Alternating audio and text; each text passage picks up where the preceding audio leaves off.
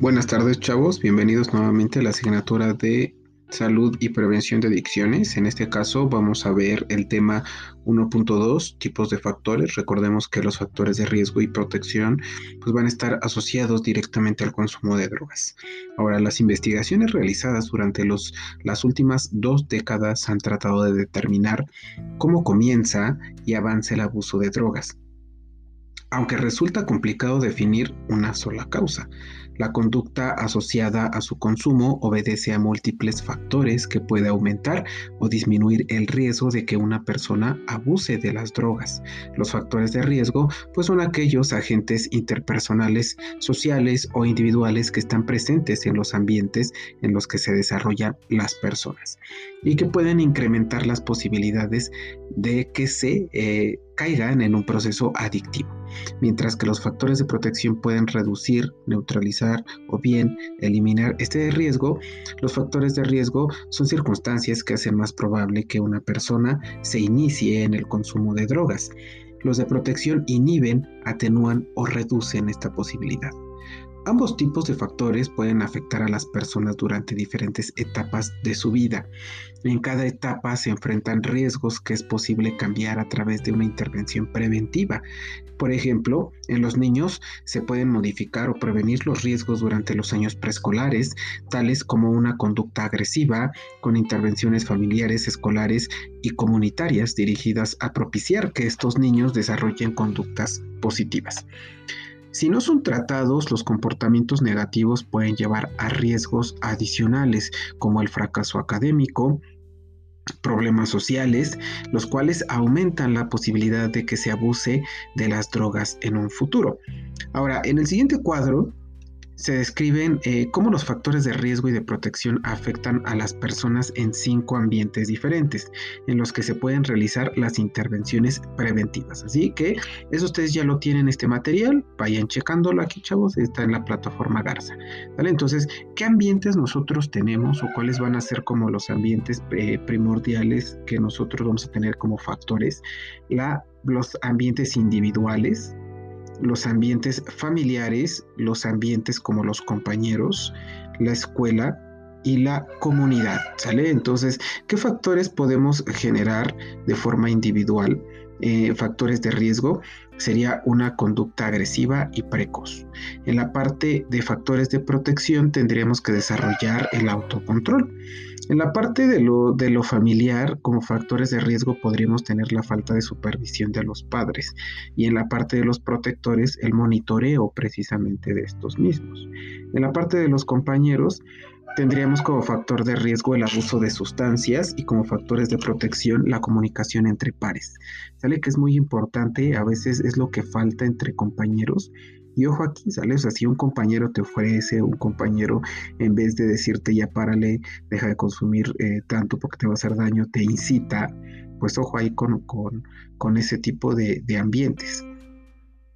En la escuela precisamente el factor de riesgo pues va a ser la disponibilidad de las drogas y eh, me he encontrado en varios casos a estos alumnos que son eh, dealers o que son precisamente los proveedores de ciertas sustancias. Entonces también qué pasa, ¿no? O sea, el, hecho de que estén consumiendo o que esté disponible la droga en las escuelas significa que también eh, hay factores de riesgo detrás de los alumnos como la aprobación social que tiene que ver mucho. Y la parte de los factores de protección entrarían las políticas antidrogas.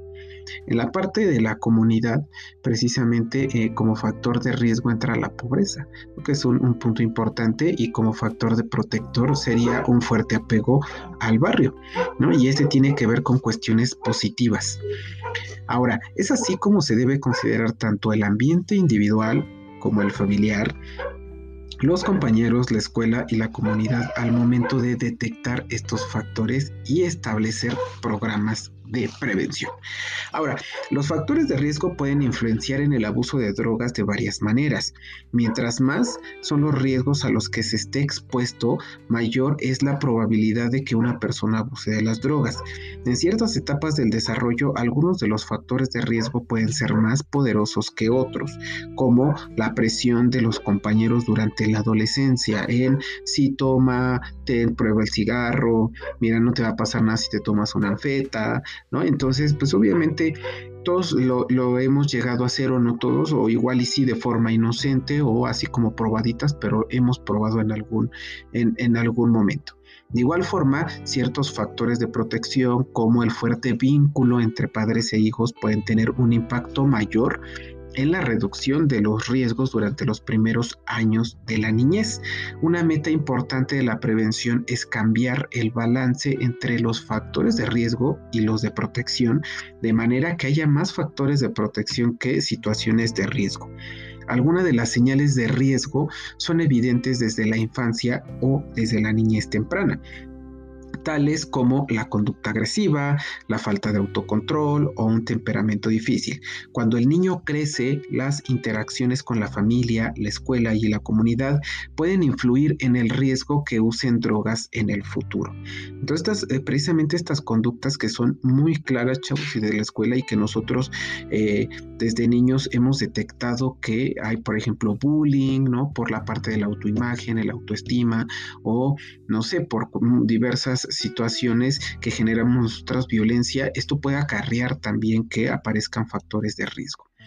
Ahora, también cabe destacar o aclarar que el consumo de drogas no dependerá exclusivamente de que existan factores de riesgo, sino también del individuo y también de su entorno. De igual forma, ninguno de los factores, tanto de riesgo como de protección, están por encima de los otros ni son la única causa de consumo. Esto sí lo sabemos. Se puede hablar de probabilidad, pero no de determinación. Ahora, los factores protectores aplicados en programas preventivos del abuso de drogas apoyan a favorecer el pleno desarrollo del individuo. Están orientados hacia el logro de estilos de vida saludables como la promoción de la salud y que determinan normas, valores y patrones de comportamientos contrarios al consumo de drogas y que a su vez sirven de amortiguadores o moderadores de los factores también de riesgo. Y es lo que actualmente estamos haciendo en la asignatura, chavos. Por eso es que a mí me gustó aplicar mucho esta parte de si ustedes mejor realicen actividad física, tengan cosas que hacer y recordemos que actualmente eh, durante este periodo de pandemia ha aumentado el consumo de drogas tanto legales como ilegales por aumento de estrés o de ansiedad. Entonces, preferible que ustedes estén haciendo actividades físicas o estén realizando, eh, realizando actividades a que estén... Eh, pensando en consumir otro tipo de sustancia. Ahora, como se mencionó, Ambos tipos de factores van a aumentar o disminuir la posibilidad de que una persona abuse de algún tipo de droga. Entonces, eh, ahorita a continuación y tomando en cuenta pues lo, propuesto por algunos autores, pues se, se, muestran detalladamente tanto los factores de riesgo como los de protección y que se presentan en diversos ambientes. Esto también lo van a poder ustedes visualizar en su plataforma Garza. Entonces, ¿cuáles? Si tenemos parte, eh, vamos como a desglosar la parte de los eh, ambientes. El primero dijimos que era el individual. Así como vamos a ir viendo más características de cada uno. Ahora, tenemos como factores de riesgo, como características temperamentales, el aislamiento, que es un punto súper importante y es lo que nos está pasando a nosotros. Eso es un factor de riesgo. También el enfado y actitud apática excesiva sensación de control. O sea, yo controlo y tiene que ver incluso hasta con el machismo, etcétera. La falta de orientación y metas en la vida. O sea, si yo en realidad estudio por estudiar, pero en realidad no tengo ninguna meta, ningún plan de vida, pues ojo con eso, chavos, porque también es un factor de riesgo. La confusión de valores. A veces podemos llegar a confundir los valores y pensamos que no sé, la honestidad tiene que ver con la parte eh, grosera, o sea, es, muy diferente, chavos, ser honesto y ser grosero es totalmente diferente, ¿no? O sea, se han perdido muchos valores y hay unas personas que precisamente eh, tienen unos valores inculcados muy, muy bien, pero hay otros que en realidad han perdido totalmente los valores. Y la evasión de la realidad, y esto es lo que pasa, si se dan cuenta, muchos de estos elementos son los que nosotros podemos llegar a desarrollar ahorita eh, durante la pandemia. ¿Por qué? Porque precisamente incluso tenemos esta parte de la disrealidad, ¿no? O la evasión de la realidad, así como de, pues yo tengo responsabilidades, pero no las hago, mejor me pongo a, a jugar videojuegos o me pongo a hacer otro tipo de situaciones. O a veces estamos tan encerrados o tan aislados que precisamente pensamos que ya no diferenciamos a veces entre la realidad y la ficción, tiene que ver algo así. Ahora, ¿qué factores de protección en teoría nosotros tendríamos que desarrollar o tendríamos que tener? Primero es el adecuado desarrollo, madurez, tendencia al acercamiento, ya sea con amigos, familia, etcétera, a una actitud positiva, el autocontrol, ideales y proyecto de vida y el sentido de la existencia, que es como que les comentaba, es como lo contrario, ¿no? O sea, la parte contradictoria que debería ser. Ahora, la parte de las características cognitivas y afectivas que se relacionan con lo individual, vamos a ver como parte de factores de riesgo los atrasos en las habilidades del desarrollo. O sea, ¿qué significa? Que hay baja inteligencia, que hay una incompetencia social, un trastorno por déficit de atención, que hay problemas de lectura y malos hábitos de trabajo, también tiene que ver con baja resistencia a la frustración, o sea, si, si yo no pude hacerlo, me enojo y le pego y, me lastimo, etcétera, tiene que ver también la apatía, chavos, o sea, si, si preguntamos algo es para que participe, ¿no? Y pero si se quedan así de, ah, pues entonces o sea, que me dice mucho de ustedes, chavos, ¿no? O sea, de sus aspiraciones, de sus metas y de todo eso. Excesiva o baja autoestima, también la dependencia emocional, la inseguridad, la necesidad de la autoafirmación, así como de, no, sí, sí, estás bien. No. O sea, ah, perfecto. Entonces tú hiciste esto, está aprobado, ¿no? Como que la parte de la aprobación también. La desesperanza, o sea, algunas personas piensan, no, el coronavirus no existe, esto nunca se va a acabar y no sé qué. Bueno, también tiene que ver, ¿no? Con que somos muy fatalistas en ciertas situaciones. La baja satisfacción o capacidad de divertirme, expectativas positivas en cuanto al consumo de drogas. Esos son factores de riesgo.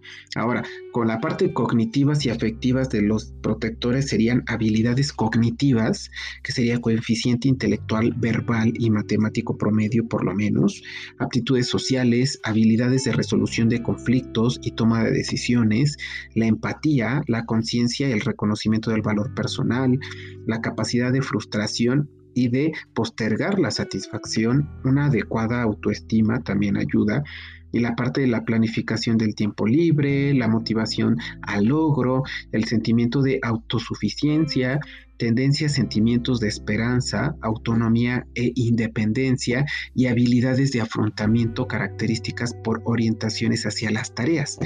Una habilidad o una actividad dirigida a la resolución de problemas y mayor tendencia a afrontar situaciones difíciles con el sentido del humor. Entonces, se dan cuenta, chavos, estos factores de protectores es lo que eh, estamos como tratando de desarrollar con las actividades extramuros que yo les estoy dejando. Entonces, es un beneficio para mí porque yo espero que ustedes desarrollen estas actividades o desarrollen estos factores y que también es un beneficio para ustedes porque tiene que ver con un porcentaje eh, ahí de, en la parte de su calificación. Ahora, en la parte de los familiares como factores de riesgo es primero el deseo de salir de casa, el reconocimiento del fracaso familiar, el aislamiento y la marginidad de la casa, las relaciones tensas o violentas del hogar, la mala relación con los padres o entre los hermanos, una familia disfuncional, la frustración familiar, que tiene que ver con sentimientos de rechazo y de aceptación, que sería la ambivilencia, ambivalencia hacia la familia, no adquisición de la independencia. También tiene que ver la parte de la falta de cariño y respeto por parte de los padres o de los cuidadores, la disciplina autoritaria e inflexible, falta de diálogo y ausencia de límites, la parte de la ausencia de, límites, el desinterés por la educación de los hijos, la crianza poco efectiva. Y así podríamos seguir.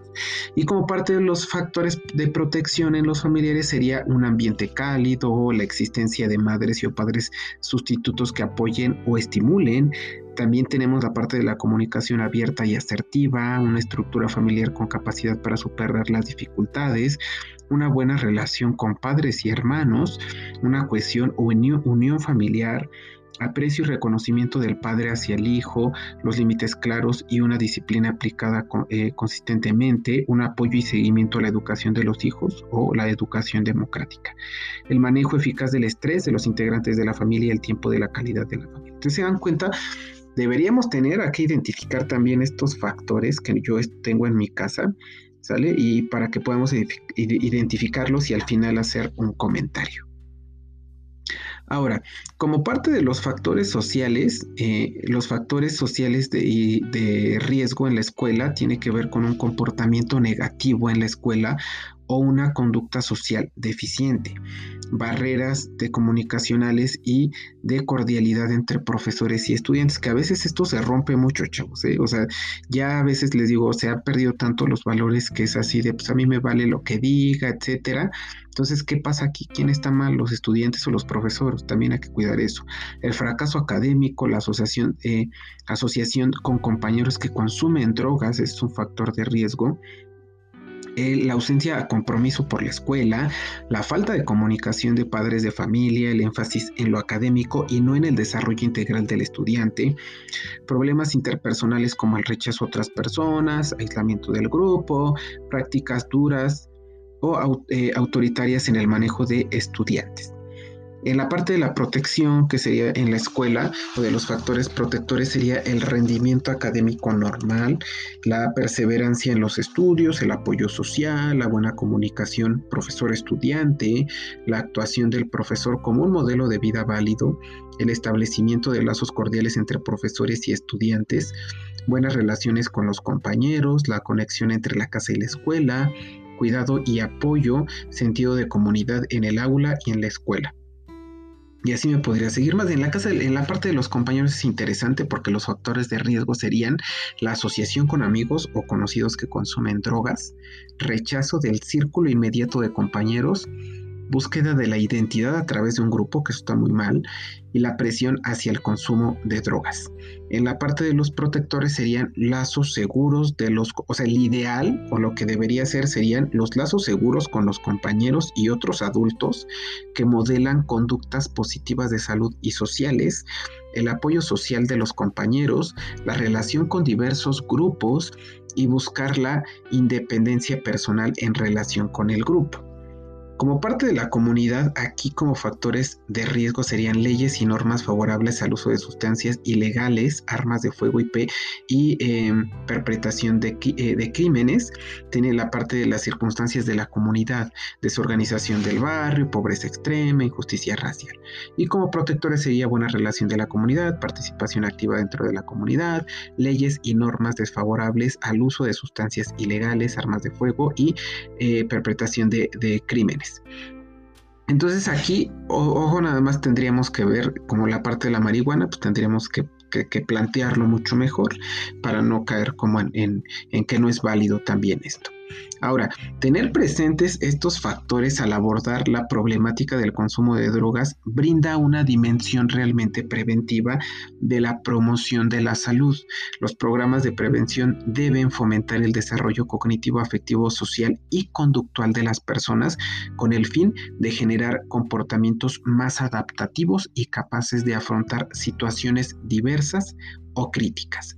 Entonces hasta aquí le vamos a dejar, chavos, la actividad que, eh, les voy a, a, dejar aquí que me comenten en un mensaje de voz es que me identifiquen, ¿sale? ¿Cuáles son sus factores de riesgo y cuáles son sus factores de protección en el ambiente familiar, en el ambiente familiar, eh, individual, social y nada más. ¿Sale? Entonces me van a decir qué factores tienen o, ustedes identifican como factores de riesgo y cuáles factores de protección identifican en estos tres ambientes, en lo individual, en lo familiar y en lo social. Me lo van a decir en los comentarios de voz y yo voy a, saber si sí escucharon o no escucharon esta, estos audios. ¿Sale? Entonces hasta aquí le dejamos chavos. Espero que, em, que estén bien. ¿Sale? Si, si también no les gusta esta modalidad de podcast, también ustedes me lo pueden hacer saber. Cuídense mucho.